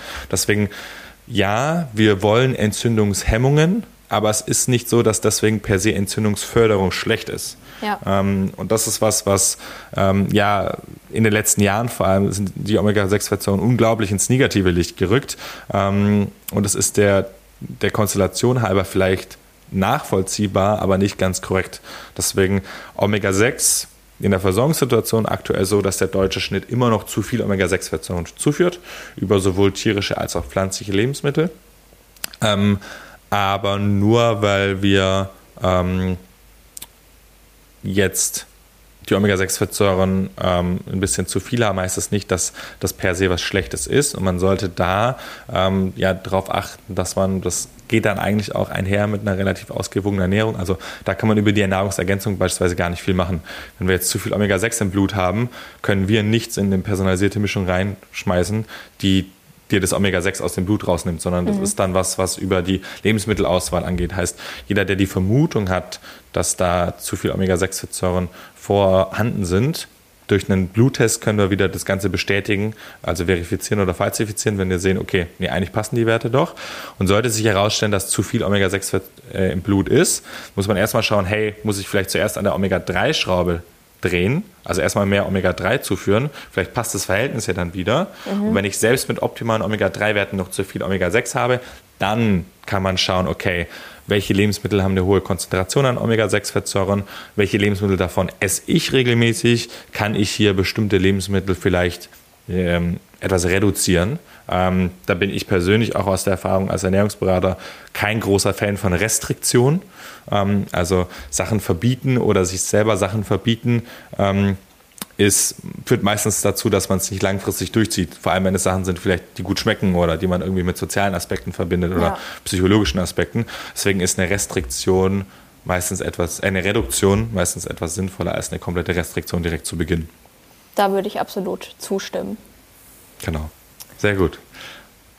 Ich würde sagen, wir machen einen harten Übergang einfach zu den Elektrolyten. Ja, wir springen direkt rüber. Ähm, genau. ich, ich steige gerne direkt ein. Ja. Genau. Ähm, das letzte große Thema, ähm, aber nicht das Unwichtigste daher, sondern ein Thema, das gerade natürlich im, im Ausdauersport ja in voller Munde ist, schönerweise schon sehr, sehr bekannt ist, ähm, wo man jetzt aber nochmal ein bisschen darauf eingehen kann, warum das eigentlich auch so wichtig ist für uns äh, und warum man da vor allem im Wettkampfbereich darauf achten sollte. Mit ähm, Vitamin D, mit Omega-3, mit Eisen haben wir jetzt Nährstoffe angesprochen, die ähm, ja eigentlich immer wichtig sind, ähm, sowohl in der Trainingsphase als auch in der Wettkampfphase oder wenn ich gerade gar keinen Sport mache aufgrund einer Verletzungsphase vielleicht oder erst anfangen möchte. Das waren jetzt alles Nährstoffe, die immer wichtig sind. Mhm. Elektrolyte sind auch im täglichen Gebrauch wichtig, werden aber jetzt auf Leistungsbezug nochmal besonders wichtig während den Einheiten, also ähm, während einer harten Trainingseinheit oder während einer Wettkampfsituation. Ähm, wieso? Elektrolyte sind Mineralstoffe mit elektrischer Ladung die äh, primäre Aufgaben in der Nerven- und Muskelfunktionalität haben, vor allem in der Muskelkontraktion. Da kann man sich vorstellen, dass die ähm, teilweise mitverantwortlich sind für den Transport von Nährstoffen ähm, vom extrazellulären in den intrazellulären Bereich, also vom Bereich außerhalb einer Zelle in eine Zelle rein. Ähm, so ähm, erstmal der, die Grundvoraussetzung. Diese Elektrolyte verbrauchen wir während äh, sportlichen Einheiten, während intensiven Einheiten. Ähm, und vor allem haben wir einen erhöhten Verbrauch durch den Verlust von Schweiß. Ja. Ähm, weil Schweiß besteht primär aus Wasser. Deswegen müssen wir während Trainingseinheiten, während langen Wettkampfeinheiten auch immer ausreichend Wasser zuführen. Aber es geht nicht nur um das Wasser selber, H2O, sondern auch um die Mineralstoffe, die in diesem Wasser enthalten sind. Und die großen Elektrolyte, die man hier nennen kann, sind einmal Natrium und Chlorid. Das mhm. ist dann zusammen Natriumchlorid oder unsere chemische Verbindung für Kochsalz. Also das Kochsalz, das wir zu Hause rumstehen haben.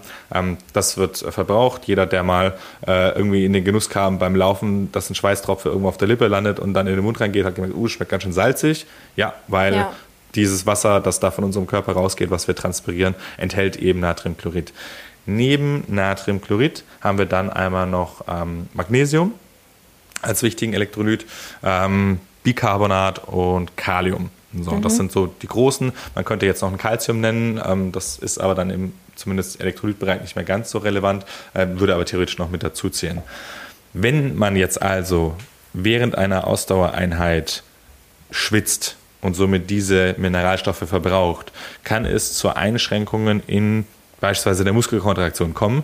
Und jeder, der mal, der noch nicht darauf geachtet hat, Elektrolyte zuzuführen und äh, irgendwo bei zwei Stunden, zwei Stunden 30 einen Krampf bekommen hat, der macht den Fehler nur einmal, weil das ja. tut verdammt weh und ja. dann macht alles zu und dann denkt man sich, okay, ich will, dass es nie wieder passiert. Ja. Ähm, und dass man da eben darauf achtet, diese Elektrolyte dann zuzuführen. Ähm, und hier ist es jetzt umso wichtiger, dass man genau darauf achtet, in welchem Verhältnis diese ähm, Elektrolyte zugeführt werden. Das äh, da gibt es auch sehr, sehr schön online. Äh, ich bin mir sicher, dass ihr auch schon auf der Webseite oder anderswo ähm, schöne Formeln dran stehen. Aber im Endeffekt geht es darum, wir brauchen pro Liter Wasser ungefähr ein Gramm Natriumchlorid, also mhm. ein Gramm Kochsalz und dann runtergebrochen für die weiteren Elektrolyte verschiedene Milligramm-Einheiten. Ähm, wer sich das dann selber zusammenmischen möchte, weil er sagt, okay, ich ähm, Genau, äh, mache mir das dann selber mit ein bisschen Wasser, mache auf einer Waage dann ein Gramm Kochsalz rein und mische mir dann die Pulver so zusammen und kann dann jeden Geschmack, den ich haben möchte, mischen. Der kann das machen. Wer sich es einfach machen möchte, kann auf die bekannten großen Elektrolytgetränkehersteller zurückgreifen, die schon Fertigmischungen haben und hier quasi ja, die, die Zusammensetzung gar nicht mehr bedacht werden muss, sondern ich kann einfach dann nach meiner Lieblingssorte greifen, äh, mir das irgendwie an die Hose ranmachen oder an den, an den Brustbereich, äh, an die Taschen und damit loslaufen. Ähm, die Frage, die sich hier jetzt noch stellt, ist, wie viel benötige ich davon? Mhm. Nochmal, das Verhältnis ist immer gleich. Also wir müssen nicht darauf achten, wie viel Salz pro äh, Liter etc. Das ist ungefähr gleich. Auch hier gibt es eine Varianz, aber was eher wichtig ist, ist zu verstehen, wie viel Wasser verbrauche ich. Also wie viel schwitze ich wirklich während Trainingseinheiten aus. Und das kann man sich selber über eine, ähm, einen sogenannten Schweißverbrauchstest dann einmal reinarbeiten. Wir nehmen unser Gewicht vor einer Trainingseinheit, lass es jetzt mal ein Lauf sein oder eine Fahrradtour, ähm, und haben hier also komplett nackt auf der Waage unser Gewicht, wie es ist. Natürlich am besten auch noch nach dem Klogang, dass wir da nicht noch davor noch mal ein paar ähm, Gramm oder Kilo verlieren. Ja. Ähm, so, unser nacktes Körpergewicht. Jetzt gehen wir in die Einheit rein und trinken aber bitte trotzdem während dieses Schweißverbrauchstests normal Flüssigkeit. Wir rechnen das dann nachher einfach nur raus. Okay, ähm, also nicht zwei Stunden auf der Rolle und äh, mir das Trinken verknallen. Genau, ja genau, genau, weil das, äh, die, die Frage habe ich früher als Trainer auch bekommen. Äh, ach, okay, und dann soll ich einfach eine Stunde Lauf gehen und nichts trinken. Und ich so, boah, hat 25 Grad, könnte sein, dass wir einen Kreislaufkollaps bekommen das Risiko möchte ich nicht eingehen, das Risiko ja. möchtest du nicht eingehen. Das wird unbedingt bei einem Schweißverbrauchstest heißt es nicht, dass man nicht trinken sollte, sondern man muss das dann nur eben aufschreiben, wie viel man getrunken hat. Also da nimmt man sich eine Literflasche mit oder genau, wenn man auf der Rolle ist, zu Hause ist sowas wahrscheinlich noch einfacher. Ähm, und geht dann eben in die Einheit rein. Und wenn man aus der Einheit rauskommt, wieder vollkommen entkleiden, wieder wiegen. So, angenommen, man hat jetzt nach einer Stunde ähm, zwei Kilogramm verloren, und aber 700 äh, Milliliter getrunken. Die Umrechnung Milliliter zu Gramm ist nicht 100% genau, aber sagen wir mal, man hat jetzt 1,3 Kilogramm verloren. Dann wissen wir, okay, ich verbrauche 1,3 Kilogramm oder 1,3 Liter ähm, der Einfachkeit halber an Wasser pro Stunde. Und weiß jetzt eben, ich sollte dann während einer Stunde Trainingseinheit, Wettkampfeinheit nochmal hier 1,3 Liter nehmen und dann berechne ich das hoch auf 1,3 Gramm Salz und auf die Elektrolyte dann eben ja. entsprechend. Ähm, was das Ganze jetzt ein bisschen tricky macht, sind die externen Faktoren. Zum einen, ähm, wie intensiv war die Trainingseinheit? Mache ich das jetzt bei einem gemütlichen Dauerlauf, dann schwitze ich wahrscheinlich nicht so viel, als wenn ich das auf Wettkampf ähm, Zeit mache. Deswegen sollte man, wenn man hier jetzt wirklich den Schweißverbrauchstest für die Wettkampfrichtung ähm, haben möchte, das am besten auch bei einem Lauf machen, den man bei einem Wettkampf dann oder annähernd bei dem Wettkampf verwenden möchte. Weil natürlich je intensiver eine Trainingseinheit ist, desto mehr Muskelkontraktion habe ich, desto höher ist die Körpertemperatur durch diese Kontraktionen, desto eher muss der Körper dann durch mehr Schwitzen gegenregulieren. Ähm, das ist das Erste, also Intensität der Einheit betrachten in Bezug auf dann den Wettkampf. Und das Zweite ist Außentemperatur. Also mache ich das Ganze jetzt irgendwie in meiner schön klimatisierten, in meinem schön klimatisierten Keller oder in der Garage ähm, oder sitze ich im Dachgeschoss auf der Rolle oder laufe ich das Ganze bei 28 Grad in der Sonne, weil ich bin gerade auf Mallorca und mache gerade eine Trainingseinheit. Das sollte man auch noch mit einberechnen, dass ja. wir hier auch noch Individualitäten haben. Ähm, und auch hier wieder, wenn man das Ganze leistungsbezogen auf den Wettkampf ähm, bedenken möchte, dann optimalerweise das Ganze testen in einem Umfeld, das der Wettkampfsituation so nah wie möglich kommt. Ähm, oder dann eben darauf achten, jetzt, wenn man, wer auch immer, hoffentlich, wenn jemand zuhört, wird mich auch ehren, äh, nächste Woche in Hawaii dabei ist, ähm, dann ähm, kann man jetzt natürlich nicht tropische Verhältnisse hier in Berlin wiederherstellen, kann aber dann zumindest sagen, okay, wenn ich jetzt nicht die gleichen Verhältnisse darstellen konnte, muss ich das vielleicht nochmal mit einem Faktor leicht hochrechnen, weil es wärmer ist, weil es ja. schwüler ist, ja. weil dann eben der Verbrauch auch nochmal höher ist. Gilt da auch das Prinzip Überversorgung schwierig oder wird das letztlich dann einfach ausgeschieden und ich greift da lieber einmal mehr zu.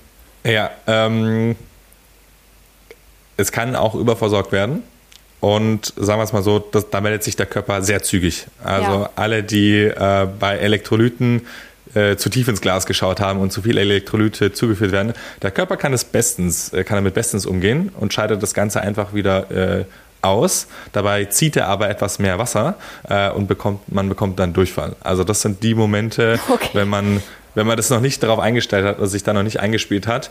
Ähm, deswegen sollte man mit, mit, mit der, aber ich, also ich hoffe, jeder, der im Triathlon-Bereich zuhört, hat davor schon mal angefangen, irgendwo klassisch, kommt aus dem Laufen und sagt, okay, ich will jetzt auch mal Fahrradfahren lernen oder äh, hat schon immer das Fahrradfahren geliebt und hat gesagt, okay, ich teste das mal mit dem Laufen her. Also man ist schon irgendwo ein bisschen bewandert damit, weil äh, ich glaube, den Fehler darf jeder einmal durchlaufen, ähm, mit den Elektrolyten in den Wettkampf reinzugehen und nicht zu wissen, wie man damit umgeht und ich kann auch ein Liedchen davon singen. Bei meinem ersten Halbmarathon ähm, habe ich ungefähr nach sieben Kilometern mal ein bisschen zu viel an der Station mitgenommen, getrunken und dann musste ich ganz schnell einmal abbiegen, äh, weil mein Magen das halt noch gar nicht gewöhnt war. Ja. Deswegen muss Wettkampfrehydration und Wettkampfernährung dann auch noch wenigen Kalorien, soll immer fein und sauber getestet sein. Und um die Frage zu beantworten, ja, ähm, ein zu viel beispielsweise an Magnesium ähm, ist sehr, sehr schnell, äh, wirkt sehr, sehr schnell abführend. So, das ist nichts Dramatisches. Vor allem im Wettkampf, ne? Also da Richtig. Würde es auch nichts helfen, wenn ich gerade einen Krampf habe und dann schiebe ich mir Magnesium rein, dann ja, ist es zu spät. Ist schon viel zu spät, genau, genau. deswegen. Ähm, das, und das ist aber schönerweise so mit, mit, mit allen Triathleten, mit denen ich sprechen durfte auf Events oder auch über die letzten zwei Jahre, ähm, ist das das Thema, das zumindest schon sehr bekannt ist. So, ja. ähm, wenn jemand einen Triathlon-Wettkampf bestreitet in der Langdistanz und ähm, nicht auf die Elektrolyte achtet, dann ist das also fahrlässig bewusst, so, weil dafür wird man mit dem Thema so oft ko äh, konfrontiert, dafür gibt es so viele Hersteller, die super Drinks machen, ähm, dass man sich dessen Thema bewusst sein sollte und schönerweise auch ist, also da geht es jetzt, glaube ich, nur noch für die meisten so ein bisschen zu herausfinden, wie ist mein individueller Schweißverbrauch ähm, und was muss ich hier beachten in meiner Wettkampfsituation in Bezug auf externe Faktoren. Und auch da, ähm, um so vielleicht auch den Blick in die Zukunft zu richten und vielleicht hört ja der eine oder andere zu und ist zufälligerweise in USA oder Kanada. Ähm, ich vergesse immer, welcher Hersteller es ist. Entweder Gatorade oder Powerade, aber einer von beiden hat ähm, vor nicht allzu langer Zeit ein Sweatpatch rausgebracht. Das ist ein äh, Pflaster, das man sich auf die Haut klebt, was in Echtzeit den Verbrauch von ähm, Kochsalz, von Natriumchlorid an der Haut am Schweiß misst mhm. und dann äh, auf, eine, auf eine App überträgt, glaube ich. Und man so quasi also auch weiß, okay, so viel, nicht nur Wasser verbrauche ich, sondern so viel Natriumchlorid, so viel Kochsalz verbrauche ich. Ähm, das ist noch eine sehr, sehr junge Technologie äh, und man muss auch sehr vorsichtig sein, weil es wird auch einfach viel getestet um der Testen willen zurzeit. Es ist ein bisschen, ein bisschen der wilde Westen in der, in der ja. Diagnostik. Ähm, aber das könnte natürlich was unfassbar Spannendes sein, wenn wir irgendwann sagen, mit dem Blick Richtung Zukunft und wer das auch machen möchte, wer auch einfach einfach nur entspannt ohne Firlefanz laufen möchte oder Fahrrad fahren möchte, darf es auch. Aber ich finde die Welt und den Ausblick ganz spannend zu sagen, ich habe irgendwann live äh, Blutglucose-Monitoring über Super Sapiens im Trizeps und dann habe ich noch ein Pflaster auf den Arm und kann so sehr spezifisch und genau sagen, okay, so und so viel Nährstoffe brauche ich in so einer, so einer Wettkampfsituation. Ähm, also da kommt, glaube ich, aus, aus einer technisch innovativen Sicht noch einiges auf uns zu, was das Ganze nochmal äh, aufregend macht. da freue ich mich drauf. Ja, das wäre auf jeden Fall spannend. Gut, ähm, zum Thema Supplementation an sich und bedarfsgerechte Ergänzung und so weiter hast du eigentlich schon ziemlich viel gesagt. Vielleicht kannst du noch einmal auf Bionic an sich eingehen, wie es funktioniert.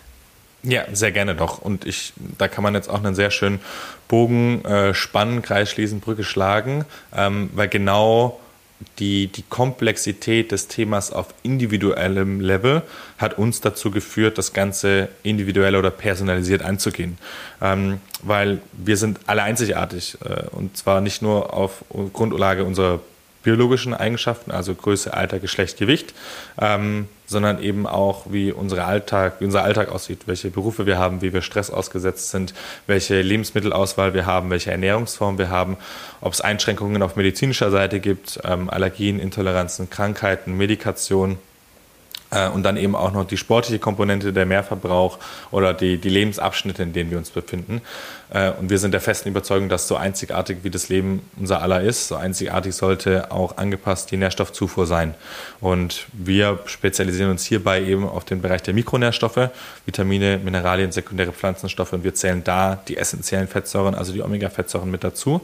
Wir machen also keinen Mahlzeitenersatz, wir sind kein Y-Food, kein Fuel. Es geht nicht darum, Kohlenhydrate, Proteine und Fette für Energie zuzuführen, das überlassen wir anderen, sondern wir möchten uns sehr speziell auf den Mikronährstoffbereich ähm, spezialisieren ähm, und sind dann eben auch der Überzeugung, dass eine Personalisierung nur auf Grundlage von Daten funktioniert. Und das, wie am Anfang angesprochen, machen wir über einen sogenannten ähm, Kapillarbluttest. Also wir schicken einen Testkit nach Hause wo man sich dann nur vorne in die Fingerkuppe reinstechen muss. Wir brauchen ungefähr acht bis neun Tropfen Blut. Das geht relativ gut. Der erste Anlauf ist etwas, äh, sollte mit Vorsicht angegangen werden, wenn man beim ersten Mal wirklich gucken muss, wie gut gibt man selber auch Blut ab. Da ist aber eine ausführliche Anleitung mit dabei und man kann uns jederzeit auch schreiben, wenn da Unsicherheiten sein sollten. Da ähm, helfen wir natürlich gerne.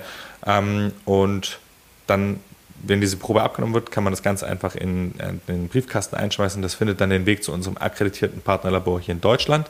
Da wird das Ganze dann analysiert und uns werden die Daten dann wieder zugespielt. Ähm, mhm. Für alle, die sich jetzt richtigerweise auch nochmal ähm, mit dem Thema, die aufschreiben mit dem Thema Datenschutz, vollkommen korrekter Punkt.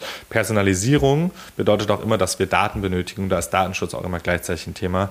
Wir pseudonymisieren beispielsweise unsere Bluttestdaten. Heißt, wenn man seine Probe einschickt, markiert man die mit so einem PIN-Code-System, sodass unser Labor, unser Partnerlabor, dem wir vollsten vertrauen, aber nie weiß, wem jetzt die Probe gehört, ob das deine Probe ist oder meine Probe ist, sondern die sehen nur, die Probe kommt von Bionic, die analysieren wir für die Parameter und dann spielen wir die Proben, äh, die Informationen wieder Bionic zu. Mhm. Und man selber geht dann eben in eine App rein, wo man auch den Fragebogen ausfüllt und aktiviert in dieser App den Code, dass nur du und die Person von uns dann, die in die Beratung geht, weiß, dass das deine Ergebnisse sind und keiner aus dem Labor mhm. kann das jetzt zu irgendjemand zurückverfolgen.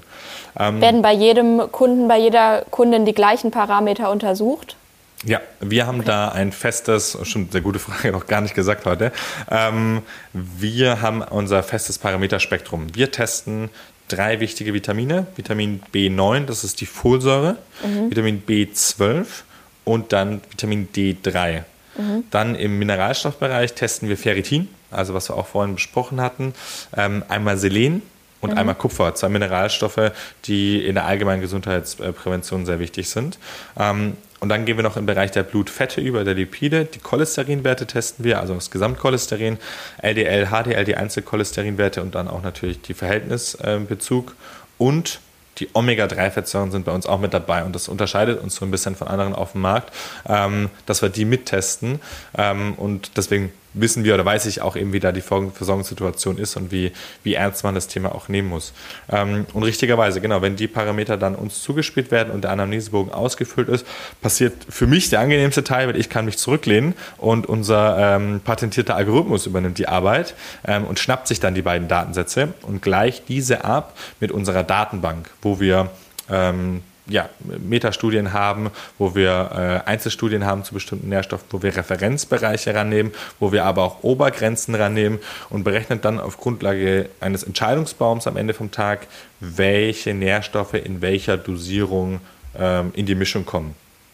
Und Vertrauen ist gut, Kontrolle ist besser. Wir haben unser Vier-Augen-System, zwei Augen der Algorithmus und zwei Augen unser medizinisches Team, die dann jede Mischung nochmal vor der Freigabe überprüfen, schauen, ob da alles passt, ob nochmal irgendwelche Besonderheiten in Anamnesebogen angegeben worden sind oder ob man ähm, irgendwie davor nochmal Kontakt hatte über eine E-Mail oder ein Telefonat und eine Notiz hinterlegt wurde, ähm, sodass wir dann von da ausgehend in die ähm, äh, in die Freigabe gehen, wir das dann personalisiert zusammen abfüllen und dann am Ende rausschicken. Und hier hatten wir eben ähm, jetzt von Vitaminen, Mineralstoffen, sekundären Pflanzenstoffen gesprochen.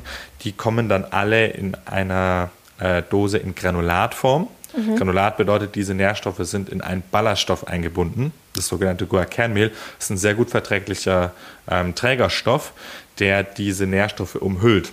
Und der Grund hierfür ist, und das ist ganz wichtig bei sogenannten Multinährstoffpräparaten, also wenn ich ein Produkt habe, wo mehrere Nährstoffe gleichzeitig vorhanden sind, ähm, bestimmte Nährstoffe ähm, behindern sich antagonistisch, also entgegengesetzt, auf dem Weg vom, äh, vom Verdauungstrakt in die Zellen. Bedeutet, das hat man bestimmt schon mal auch gehört, dass ähm, man bitte keinen Kaffee zu Vitamin C trinken soll. Ähm, oder dass man aufpassen muss, wenn man Rotwein mit bestimmten Sachen trinkt. Das liegt daran, weil es Inhibitoren gibt, die ähm, dann dafür sorgen, dass Nährstoffe nicht ganz so gut aufgenommen werden. Und wenn man jetzt ein, eine, eine Gesamtmischung von Vitaminen, Mineralstoffen, sekundären Pflanzenstoffen hat, und die quasi gleichzeitig über den Magen-Darm-Trakt ins Blut kommen, dann kann es eben zu dieser Konkurrenzsituation kommen, dass du beispielsweise ein Eisen bist und ich bin Kupfer und wir wollen in die gleiche Zelle rein und brauchen aber für die Türe in diese Zelle rein, brauchen wir den gleichen Schlüssel. Mhm. Der Schlüssel ist hier metaphorisch für einen Kofaktor, einen Transportmechanismus ähm, und dann gehst du vor, schnappst dir den Schlüssel, machst die Tür auf, gehst rein, die Tür fällt zu, der Schlüssel ist erstmal weg und ich kann da nicht rein in die Tür. So, und dann drehe ich vielleicht eine Runde und vielleicht finde ich in der Runde, die ich drehe, einen Schlüssel und finde irgendwo eine Zelle. Und wenn ich aber keine finde, dann finde ich meinen Weg irgendwie wieder raus aus dem Körper. Und ja. das ist ja das Letzte, was man möchte. Man hat gutes Geld ausgegeben für Lebensmittel oder Nahrungsergänzung, ähm, hat das Ganze dann aufgenommen, eingenommen und dann kommt es aber nicht da an, wo es hin soll. Also wir haben eine Einnahme, aber keine Resorption. Und genau da setzt diese Granulatform an, weil der Verdauungsweg ist der gleiche.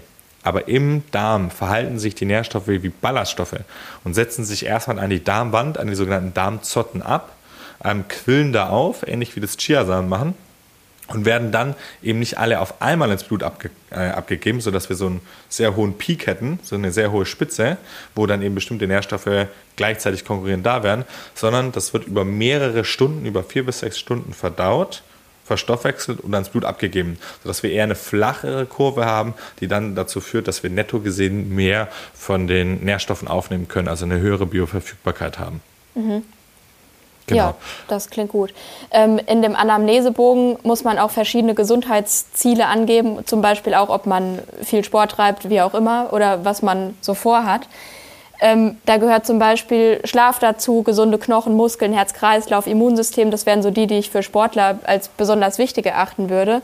Aber auch sowas wie gesunde Haut, Haare, Nägel, ein gesunder Alterungsprozess, vielleicht Reproduktion oder so. Es ist ja nichts davon unwichtig.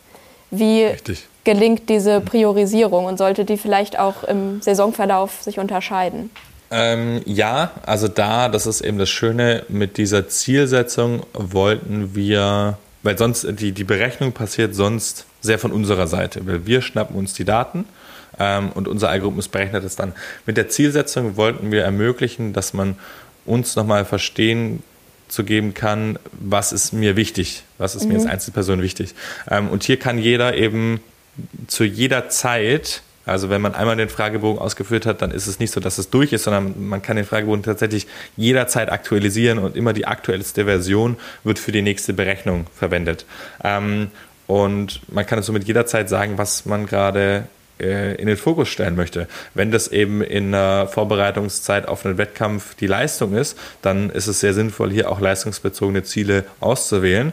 Befindet man sich in der Regenerationsphase, dann kann man vielleicht die verwenden. Oder wenn man sagt, hey, ähm, ich liebe Fahrradfahren, Laufen und Schwimmen über alles, aber mir ist gerade deutlich wichtiger, dass ich ähm, einfach auf meine langfristige Gesundheit achte oder dass ich äh, die Reproduktion in den Vordergrund stelle. So hat hier jeder die Möglichkeit, eben nach eigenen Zielen zu, und Ermessungen zu, zu entscheiden, was, was einem wichtig ist. Ja, und entsprechend sind dann andere Nährstoffe in der persönlichen Mischung enthalten. Richtig, genau so okay. ist es. Hier wäre jetzt äh, eine geeignete Stelle, um den Rabattcode unterzubringen. Wir haben nämlich einen für euch. Wenn ihr Bionic mal ausprobieren wollt, könnt ihr mit dem Code Triathlon50, Triathlon klein geschrieben, 50, 50 Euro Rabatt auf die erste Bestellung erhalten. Äh, die erste Bestellung, das gilt auf alles. Also ich könnte mir auch erstmal nur den Bluttest bestellen oder Bluttest und Nährstoffe oder nur Omega-3-Kapseln und so weiter.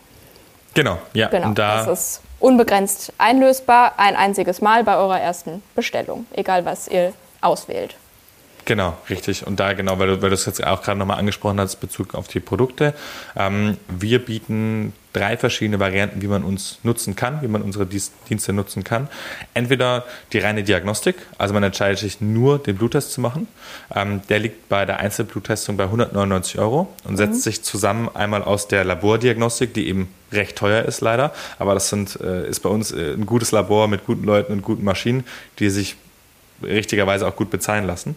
Ähm, inklusive der Analyse haben wir dann noch den Versand des Testkits, sowohl zu sich nach Hause als auch voretikettiert eben dann, dass die Proben und die Utensilien äh, zu einem Labor finden die Aufarbeitung im Profil. Also man bekommt dann ähm, einen Zugang zu seinem Bionic-Profil in der App und sieht hier dann, sobald die Daten vorhanden sind, diese auch äh, aufgearbeitet mit Informationen ähm, noch umschmückt. Also es ist nicht so wie beim Hausarzt, dass man einfach nur einen kurzen Blick auf ein DIN A4-Blatt in Schwarz-Weiß sieht mit ein paar Balken und dann das Ganze wieder weg ist, sondern wir wollen hier die Einzelperson dazu ermächtigen, Kontrolle über die eigene Gesundheit zu übernehmen. Und deswegen bekommt man die Einsicht über alle Ergebnisse der Parameter und dann auch eine Einschätzung aufgrund der Referenzbereiche unseres Partnerlabors, ist das jetzt zu niedrig, zu hoch oder genau richtig, ähm, wie auch Inklusive hier ist auch noch eine 30-minütige äh, Blutberatung, wo man sich einen Termin buchen kann, die kostenfrei äh, dazu äh, buchbar ist und sagen kann, ich möchte einmal über meine Blutwerte sprechen. Mhm. Also wenn man sagt, hey, ich will tatsächlich nur den Labortest machen und dann selber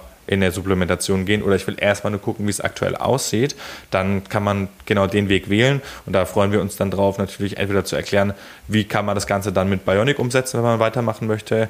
Oder wie kann man das Ganze auch selbstständig umsetzen? Und auf was muss man achten, wenn man sagt, man nimmt jetzt keine personalisierte Nahrungsergänzung im nächsten Schritt. Wenn man sagt, man macht den Bluttest direkt mit den Nährstoffen, dann subventionieren wir den Preis der Bluttestung über die Nährstoffe. Also mhm. der Bluttestpreis geht dann runter von 199 auf nur noch 99 Euro mhm. und bleibt auch so lange bei 99 Euro, also auch für jeden weiteren Retest liegt dann der Test bei 99 okay. Euro. Die Nährstoffe liegen ebenfalls bei 99 Euro pro Monat, mhm. wobei die Nährstoffe immer auf 90 Tage berechnet sind, also drei Monate. Bedeutet, mit dem ersten Test äh, schließt man auch ein Abonnement für mindestens drei Monate ab und bekommt dann eben Nährstoffe für 90 Tage zugesendet und zahlt die dann in dreimal 99 Euro oder ein bisschen mehr als 3 Euro am Tag für 90 Tage. Ähm, und nach den drei Monaten verlängert sich das Ganze dann automatisch um weitere drei Monate. Also wir haben hier keine Langzeitabonnement, aber es sind immer eben drei Monatszyklen. Mit Weil es diesen Zeitraum eben braucht, um Veränderungen überhaupt erstmal festzustellen und dass es ankommt.